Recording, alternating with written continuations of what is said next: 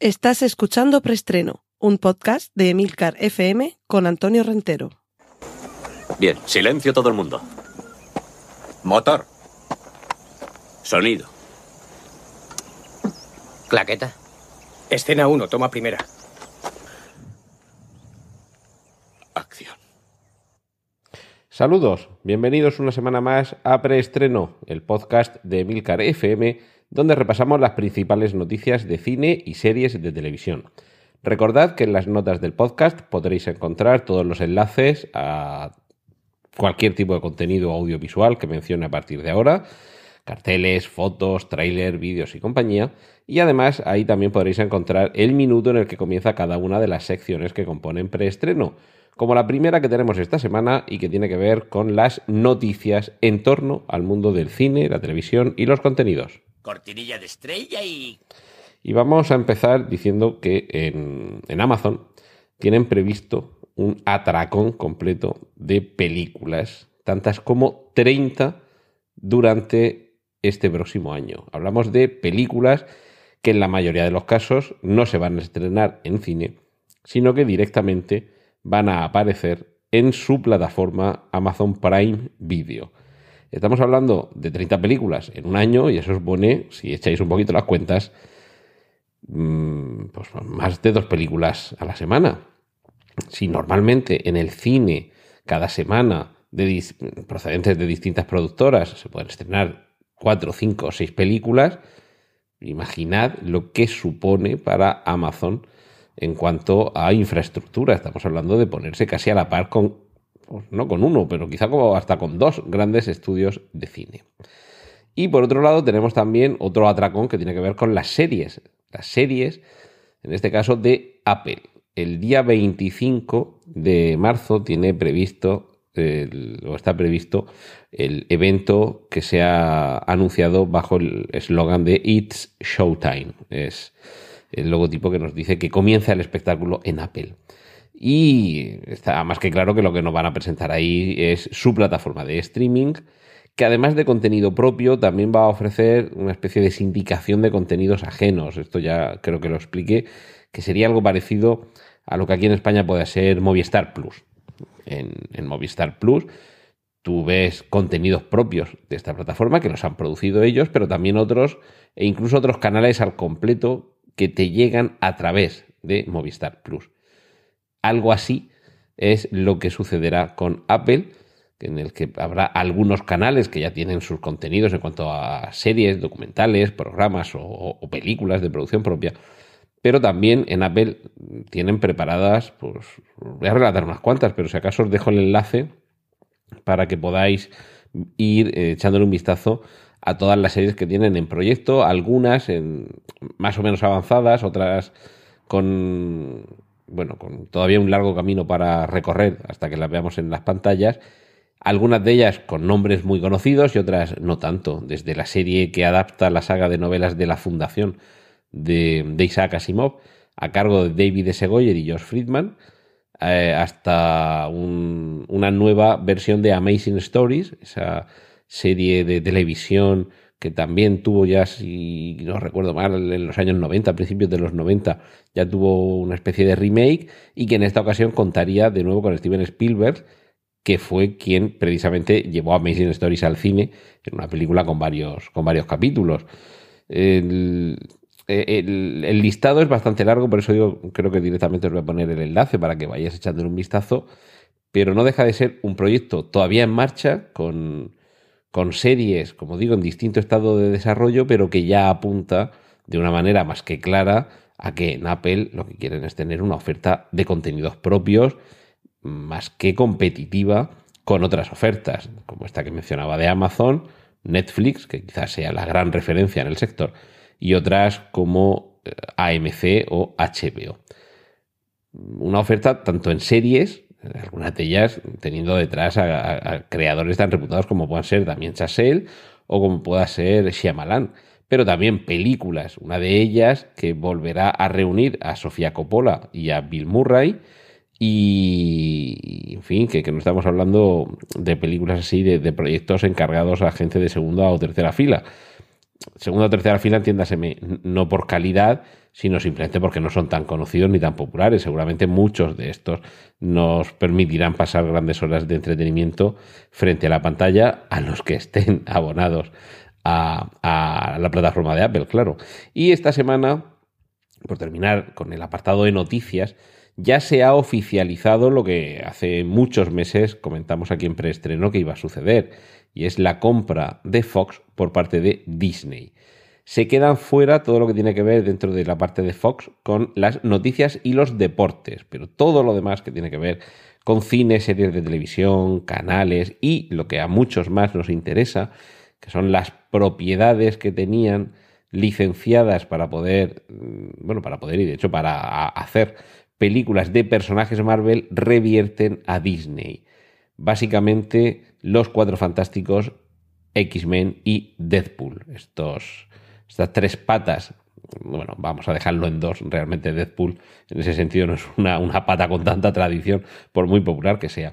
Pero bueno, esas dos patas y media, que son los Cuatro Fantásticos y X-Men, junto a Deadpool, se reincorporan de nuevo a la casa madre y sabemos que además llega en un momento fantástico porque la finalización de, la fase actual en la que se encuentra el universo cinematográfico Marvel, que concluirá el 26 de abril con ah, Vengadores Endgame, a partir de ahí es territorio por descubrir.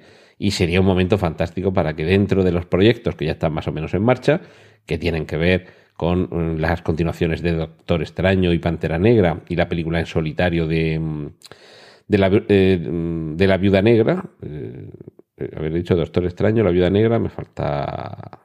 Ah, sí, perdón, sí, las continuaciones, las segundas partes de Doctor Extraño y Pantera Negra y la película de solitario de La Viuda Negra.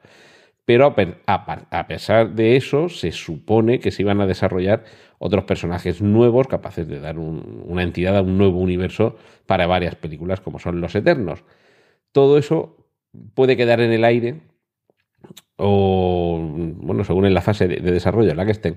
Pero en cualquier caso, todavía vamos a tardar unos años en ver si efectivamente se ponen las pilas rápidamente para incluir al universo al que siempre pertenecieron a estos personajes, a los X-Men y a los Cuatro Fantásticos. Los Cuatro Fantásticos es cierto que han tenido dos iteraciones, dos primeras películas realmente no demasiado afortunadas, y, una tercera en la que parecía, sobre todo al principio, parecía que, que, iba por buen camino, pero hay un momento en el que la acción, mm, digamos, se detiene y se nos traslada a varios años después, y a partir de ahí parece como que la película mm, pierde un poco el rumbo. Parece ser que tuvo una, una producción compleja, diferencias creativas con Josh Trank, que es el director que anteriormente además había sorprendido con su, con su ópera prima, que tenía que ver también en cierta forma con los, con los, con los superhéroes, y de la que de hecho hay una versión eh, extendida, una versión más larga, me refiero a la película Chronicle, Chronicle, en la que se nos contaba como unos, eh, unos adolescentes encontraban algo de una procedencia desconocida y que les confería una serie de superpoderes, y como la cosa se va yendo un poquito de madre. Yo os recomiendo la película y sobre todo os recomiendo que busquéis la, edición ampliada, el, nuevo corte del, director que permite disfrutar todavía más de esa película. Pero bueno, a lo que me refería es que en esa edición que hizo Josh Trank de Los Cuatro Fantásticos, parecía que se iba a retomar un poco el rumbo y finalmente no, no fue exactamente así. La cuestión es que son personajes que quizá con lo que ya llevaban detrás tampoco hace falta que volvamos a ver cómo se crean a esos héroes.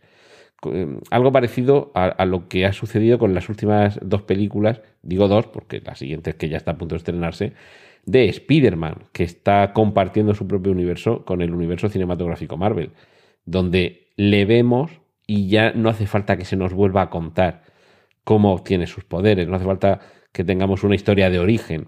Con los Cuatro Fantásticos podría pasar eso. Con los X-Men también podría pasar eso. Y además con los X-Men se cuenta con algo también que va a venir, como, como diría Javier Cansado, pintiparado, que es la finalización, creo yo, de un ciclo narrativo, como va a suceder también dentro de muy poco, con Dark Phoenix, con Phoenix Oscura. Creo que ahí se cierra un poquito el ciclo. El, el ciclo narrativo desde que empezamos con estos nuevos personajes de X-Men en, en primera generación. Y además se cierra un ciclo porque llegamos cronológicamente, dentro de la cronología de su línea temporal, más o menos al punto en el que originariamente llegaron al cine con la primera película de X-Men dirigida por Brian Singer. Más o menos se cierran esos dos círculos y yo creo que podría mm, quedar ahí mm, eh, con su lacito hecho y a partir de ahí los personajes ya están más que conocidos, no necesitamos volver ni a su origen ni a cómo se forma la escuela para jóvenes eh, talentos, para jóvenes mutantes del profesor X y simplemente mm, podemos ya comenzar a integrarlos en el resto del universo cinematográfico Marvel.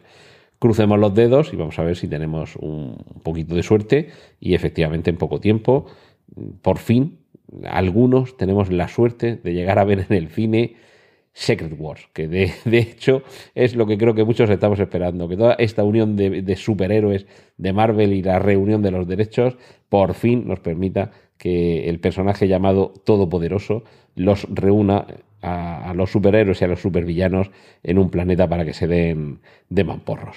Cortinilla de estrella y... Y vamos ya con las noticias de cine. Ya podemos ver el primer tráiler de Stockholm, Estocolmo, una película protagonizada entre otros por Ethan Hawke, pero bueno, es su personaje eh, principal. Y está basada esta, esta película en los hechos que en el año, en los hechos reales, que en el año 1973 dieron origen a un término que muchos hemos utilizado y que algunos ya de pequeñitos nos llamaba la atención. Digo de pequeñitos porque con, pocos años, cuando era muy reciente la creación de este término, ya nos llamaba la atención y ya sabíamos a qué se refería. En mi caso fue precisamente con las noticias del, del secuestro y posterior eh, pasada a engrosar las filas del ejército simbiótico de liberación de Patty Hearst, la heredera de la familia William Randolph Hearst, otro de los nombres muy vinculados al cine porque en él se inspiró Orson Welles para Ciudadano Kane. Me estoy refiriendo, evidentemente, y con el título de Stockholm, Estocolmo, os lo habréis imaginado, al síndrome de Estocolmo, un término que acuñó la psicología para referirse a las víctimas de un secuestro que terminaban manifestando una simpatía, una empatía o una identificación con, los, con sus secuestradores o con los fines que perseguían. En este caso, la película está, la película Estocolmo está escrita y dirigida por Robert Budro y además de Ethan Hawke vamos a poder ver a Numi Rapaz, Mark Strong y, en fin, otra serie de nombres quizás no tan conocidos, pero que solamente con estos tres ya, ya merece la pena. Y como digo, ya podemos ver el tráiler para hacernos una idea de lo que nos espera. Tenemos también muy poquitos, pero algunos detalles sobre el próximo proyecto de Christopher Nolan, que por cierto se tiene que dar prisa porque la fecha de estreno es julio de 2020 y todos sabemos que los rodajes ahora se complican con la postproducción digital y se hace muy difícil pensar que más allá del montaje y de algún otro truco más o menos liviano, una película de este, de este director no va a tener algún tipo de mejora, más allá de que la vuelve a rodar en formato IMAX. Los afortunados que tengan un cine IMAX donde la estrenen el verano del año que viene que la disfruten. Lo, poco que sabemos es que el, el, protagonista, el protagonista de esta película, que, de la que todavía no sabemos el título, va a ser John David Washington, uno de los protagonistas de la última película de Spike Lee, infiltrado en el clan. Y junto a él tenemos por aquí algunos otros nombres. Bueno, Robert Pattinson, que este, desde Crepúsculo es más que más que conocido y había por ahí algún nombre de alguna actriz que ahora mismo no lo veo por aquí donde me los he apuntado, pero bueno, parece que, ya vamos conociendo algún, algún detalle más, muy poquitos. Lo único, lo mínimo, es que va a ser, y entre comillas, un blockbuster innovador y gigantesco que volverá a proyectarse en IMAX. Esta es la escueta descripción que tenemos hasta ahora de aquello que nos está preparando nuestro amigo Christopher Nolan. De lo que tenemos algún detalle más es de una película que se titula Lucy in the Sky. Algunos habrán continuado In Diamonds, que es lo que hizo una canción de los Beatles. De hecho, suena en el tráiler que ya podemos ver de esta película, que se debe a Noah Weil, el creador tanto de Fargo como de Legión. Y en esta ocasión es la protagonista es Natalie Portman, una astronauta que regresa a la Tierra pero regresa cambiada, todo a su alrededor, la realidad también parece cambiar. Es, eh, por el tráiler da un poco la sensación de esas personas que en el ámbito de la drogadicción se dice que se han quedado arriba, ¿vale?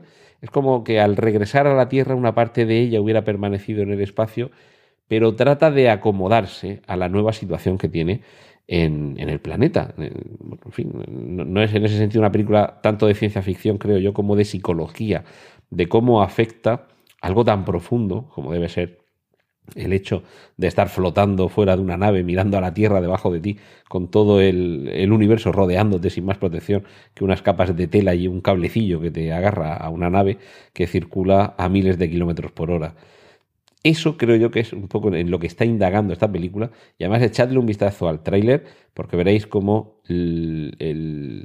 la, potencia visual que es capaz de generar Noah Weil, ya digo, el creador de, la serie, ¿eh? ojo, de la serie Fargo, no de la película que es de los hermanos Cohen, y de la serie Legión, que aprovecho para recomendar una serie, os gusten o no os gusten los superhéroes. De hecho, puedes terminar la primera temporada sin darte cuenta que estás viendo una, serie de superhéroes y eso eh, lo, anoto como virtud. Como digo, ese, esa potencia visual que es capaz de imprimir a las imágenes de sus creaciones en esta película se deja, se deja sentir. Y termino, termino por todo lo alto. Primer póster y primer tráiler de Érase una vez en Hollywood.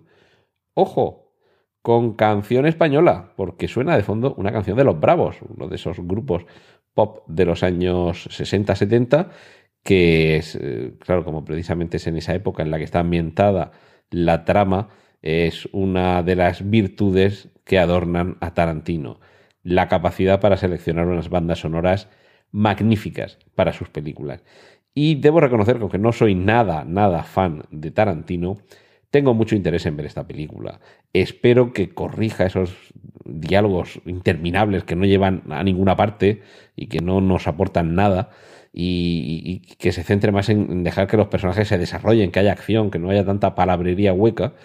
Pero desde luego la parte narrativa de lo, la parte visualmente narrativa en cómo poner en imágenes una historia, hay que reconocerle un gran mérito a este señor y desde luego la historia lo que nos cuenta es eh, qué es lo que sucede con el personaje de Leonardo DiCaprio, un actor que ya tuvo su gran momento de éxito y ahora está, digamos, un poquito empezando a caer por la, por la pendiente, acompañado en sus aventuras por el personaje que interpreta Brad Pitt, que es su doble para las secuencias de acción.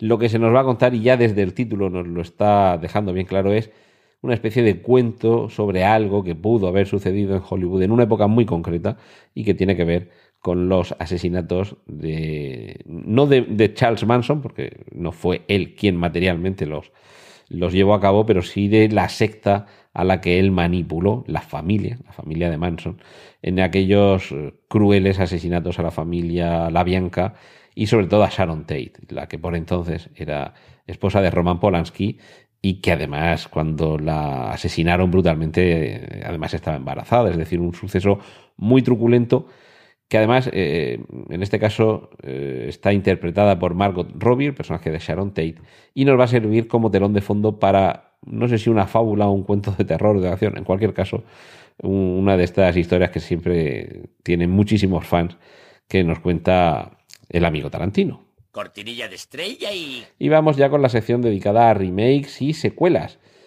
Los Soprano van a tener una continuación en cine en forma de precuela. Va a ser en septiembre del año 2020 cuando se estrene.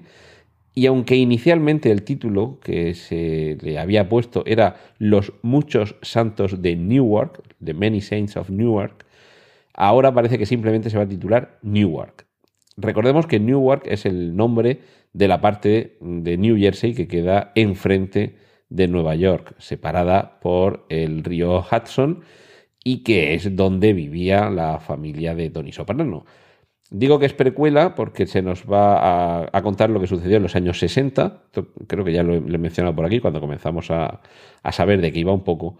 Lo que sucedía en los años 60 con la mafia de, de, la que luego procede todo lo que hemos conocido a lo largo de la serie. Y como ya dijimos también en, en su momento, va a ser el, el, amigo mm, Michael Gandolfini, vamos a ir acostumbrándonos a este nombre, quien interprete al joven Tony Soprano. Y es que Michael Gandolfini es el hijo de James Gandolfini. Me imagino que eso también va a tener, no es que se parezcan como gotas de agua, pero evidentemente un padre y un hijo suelen tener cierto, cierta semejanza.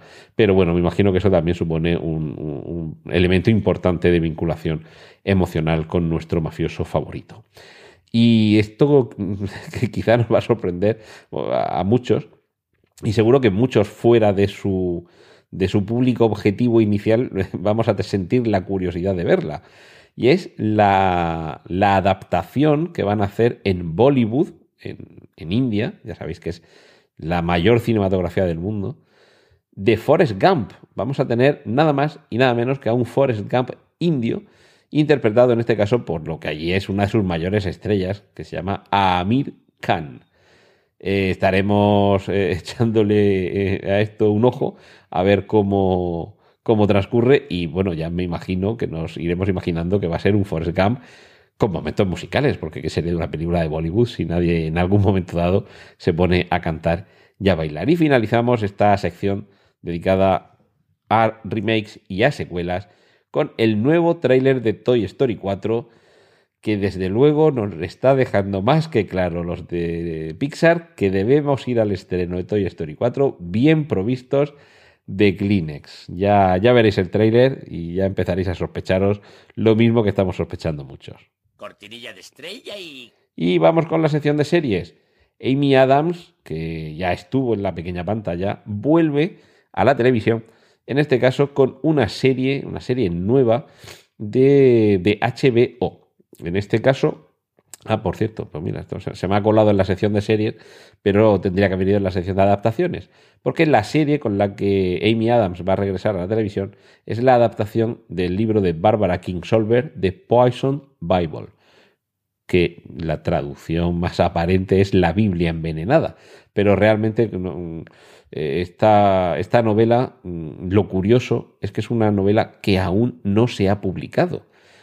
Eh, no es infrecuente que haya algunas novelas que antes incluso de que lleguen al mercado ya se hayan comprado sus derechos para que se publiquen en otras lenguas distintas a aquella en la que ha sido escrita. Tampoco es extraño que de vez en cuando haya alguna novela que alguien la haya leído que adquiera los derechos para llevarla al cine. En este caso es para llevarla a la televisión. Entonces, estad atentos porque en el momento en el que se publique esta eh, Poison Bible o Biblia envenenada, ya podremos saber algo más de, por dónde va esta, esta historia, en la que básicamente parece ser que se nos cuenta la historia de la esposa de un misionero que fueron al Congo belga eh, en los años 50 eh, y a partir de ahí vamos a tener cómo se nos narra esa experiencia por parte de la madre y de sus cuatro hijas.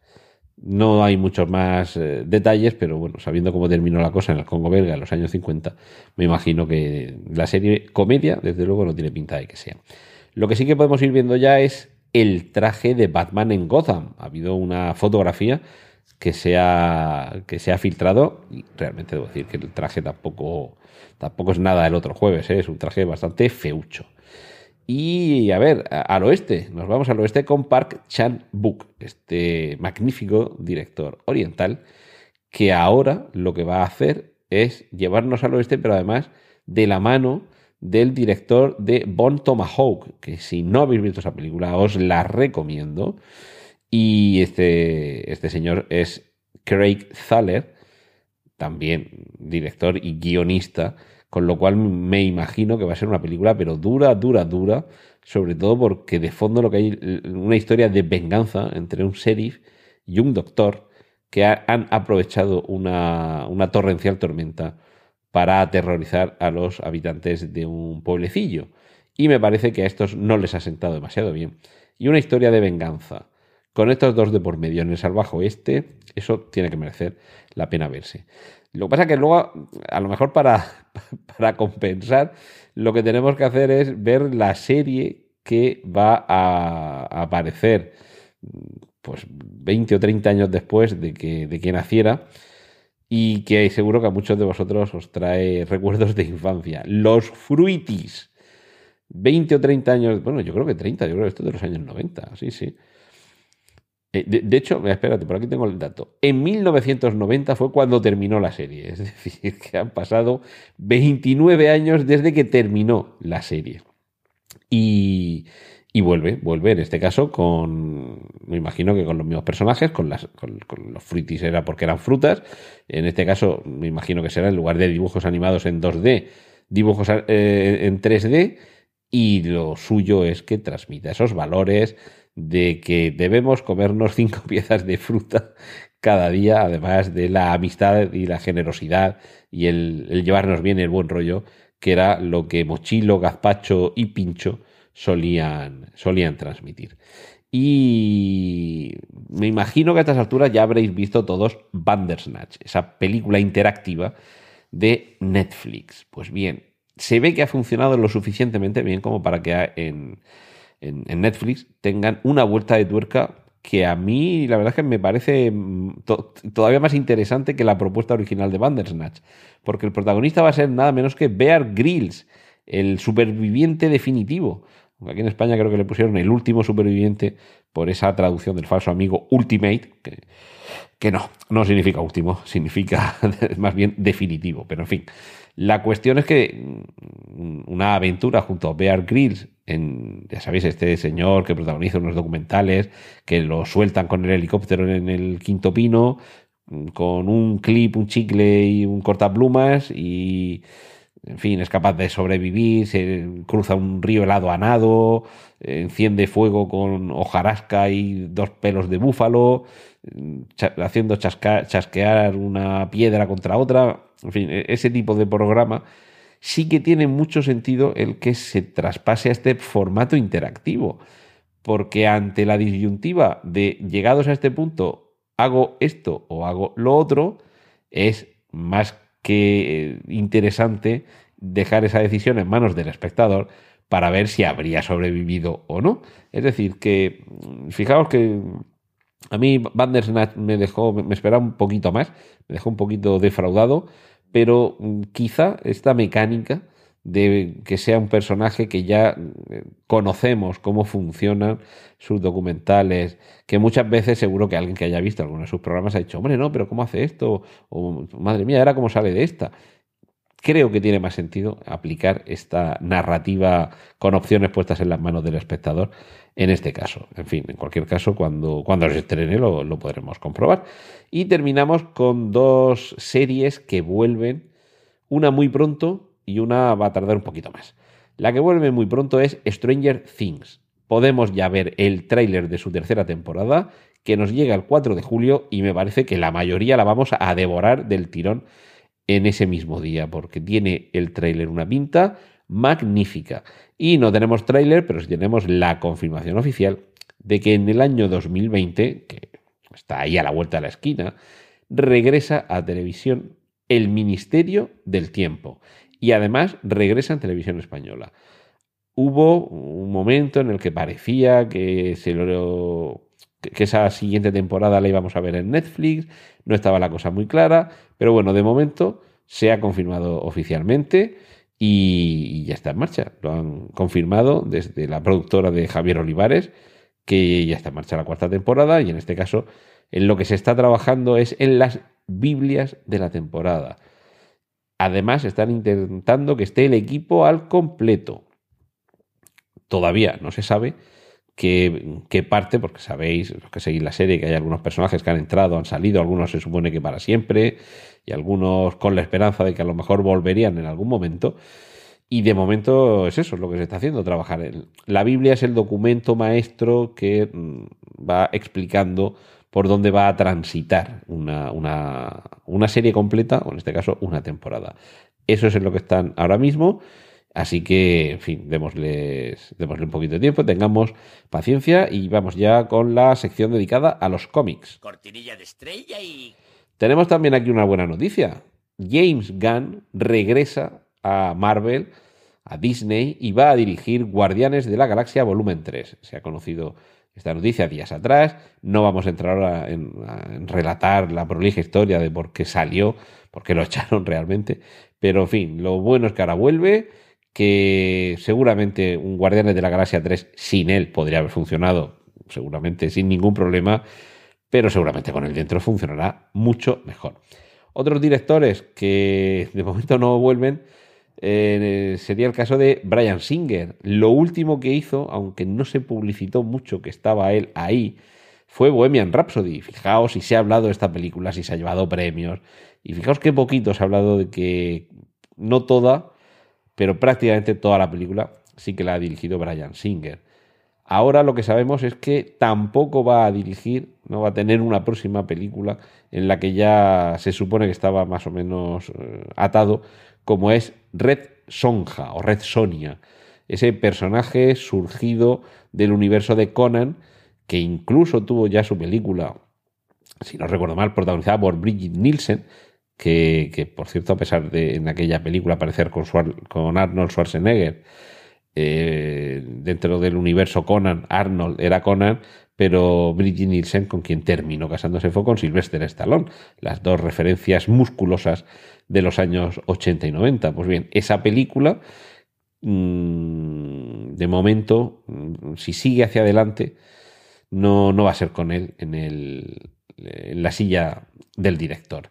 Y lo que sí que tenemos ya asignado como director es a quien se va a encargar ya dijimos, creo que la semana pasada o la anterior, que se había elegido al director, pero todavía no sabemos quién era, ahora ya sabemos quién es, y se llama Destin Daniel Creton. Va a ser el director de la película de Shang-Chi, o Shang-Ki, que es este personaje, el maestro del kung fu de los, eh, de los cómics Marvel, un personaje muy deudor, muy deudor de Bruce Lee. Y lamentablemente, como falleció eh, meses atrás Stan Lee, nos quedamos ya sin sus cameos. Ya hay... Eh, lo que rodó ya se ha quedado. Además, esto, me parece que esta noticia se me, ha quedado, colado la semana pasada. Creo que la semana pasada ya os hablé de esto. Que ya nos habíamos quedado sin, sin sus grabaciones. Pero quién sabe si no seguirá por ahí en las siguientes películas, aunque sea en formato de recreación digital. Pero ojo, ojo con, los trailers y con las recreaciones digitales y con lo que vemos y lo que no vemos. Vamos a no dejar que nuestros ojos nos engañen y nuestros sentimientos se vean luego defraudados. Nos han comunicado, no, a, mí, no a nosotros, sino al, mundo, en una, en una entrevista, uno de los hermanos ruso, Joe Russo, uno de los directores, de los hermanos directores de Vengadores Endgame, que algunas de las escenas que hemos visto en el tráiler o no van a aparecer en la película o van a aparecer de una forma diferente. Ojo, ojo, porque esto tampoco es la primera vez que sucede. Si recordáis en el tráiler de Rogue One, había algunas, algunos planos, sobre todo, que luego en la película dices, oye, pues en el tráiler no salía esta chica que se daba la vuelta vestida de negro con una especie como de dos porras que le salían por la espalda dentro de una nave espacial o algo así. Y luego eso en la película no lo veíamos. Algo de eso, algo de eso es lo que parece que va a suceder con Vengadores Endgame y con alguna de las cosas que hemos visto en el tráiler. Y ya digo que además nos dicen las dos posibilidades. Secuencias que aparecen en el tráiler pero que no van a estar en la película y algún plano que sufre alguna modificación algo que también vimos en el tráiler y la película de Vengadores Infinity War. Recordad esa carrera por la, por la selva en la que aparecía Hulk, pero luego en la pelea en Wakanda Hulk no aparecía por ningún lado. Cortinilla de estrella y... Y terminamos con la sección dedicada a adaptaciones. Ya tenemos eh, el reparto de Patria, la adaptación que, que se está rodando de esta, de esta serie ya tenemos los nombres de algunos de los, de los actores que, de hecho, hay una foto, han publicado una fotografía en la que se ve el, inicio del rodaje, se ve ahí con la, con la claqueta. Y eh, bueno, Patria es una, una, novela multipremiada. Si no la habéis eh, leído, os la recomiendo, sobre todo porque el, el, retrato que hace Fernando Aramburu, el autor, sobre todo el conflicto que durante años ha asolado el País Vasco, es, es estremecedor, sencillamente. Y ojo, porque hablo de conflicto, no quiero mm, lavar eh, ninguna conciencia ni blanquear el lenguaje. Hablo de conflicto pero un conflicto en el que no hay un plano de igualdad entre las dos partes del conflicto. Desde luego no lo entiendo así y yo creo que la conclusión del libro tampoco es esa, pero, pero conflicto en el sentido narrativo, ¿vale? Conflicto en el sentido de cómo afecta una situación a los individuos y a sus familias. Seguramente esta serie, el libro ha tenido mucha repercusión, se publicó creo que fue en el, en el 10, 2016. 2017, ¿no? en el 2016 creo ya que, que, se publicó a finales, pero sobre todo fue durante el año 2017 cuando este libro fue una, en fin, un auténtico superventas y desde luego de esos libros que te, que, que te llegan al alma y seguramente con la serie va a suceder algo similar y seguramente tendrá incluso más trascendencia porque por desgracia en este país algunos tenemos en casa y en el despacho paredes forradas de libros que la mayoría de ellos además los hemos leído pero no suele ser lo habitual en, la media de los habitantes de este país, pero sin embargo es mucho más sencillo conectarse a la televisión o a la plataforma de streaming, al ordenador o donde sea, y el libro esperarse a que salga en formato peli o en formato serie. Así que seguramente va a ser la serie del año que viene. Y concluimos nuestro programa de hoy con la mínima, mínima, mínima sinopsis oficial que de manera muy sucinta nos ha comunicado el director de Dune, la nueva adaptación de por lo menos la primera novela de Frank Herbert. En este caso, Denis Villeneuve, junto a otro, a facilitar algunos nombres del, del, del reparto eh, e incluso comunicar algunos de los nombres de los personajes a los que interpretan. Reparto en los que están Timothée Chalamet, Oscar Isaac, Zendaya, Jason Momoa, de Bautista, Javier Bardem, Rebecca Ferguson, Josh Brolin, Stellan Skarsgård, en fin, que tenemos un, un, elenco importante, nos ha contado el siguiente, la siguiente sinopsis. Dune nos cuenta la historia de Paul Atreides, un joven brillante que ha nacido con un destino mucho más grande que él mismo y deberá viajar al planeta más peligroso del universo para asegurar el futuro de su familia y de su gente. Mientras, fuerzas malvadas se enfrentan por uno de los recursos más exclusivos del planeta y que tiene el poder de desbloquear todo el potencial del ser humano.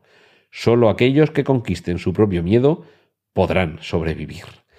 El, rodaje se va a llevar a cabo de manera inminente entre Budapest y Jordania los próximos meses y además, y esto sí que me, me lo he dejado ahí para el final, para concluir con esto, primero me voy a despedir, para dejaros esta, esta gran noticia al final. Gracias por haber escuchado preestreno hasta aquí. Un saludo a Antonio Rentero y espero reencontraros la semana que viene y poder daros más detalles sobre lo que se cuece en el mundo del cine y de la televisión, como que la banda sonora de la próxima película de Denis Villeneuve va a componerla Hans Zimmer. ¡Y corten! Gracias por escuchar preestreno. Puedes contactar con nosotros en emilcar.fm barra preestreno, donde encontrarás nuestros anteriores episodios. Genial, a positivar.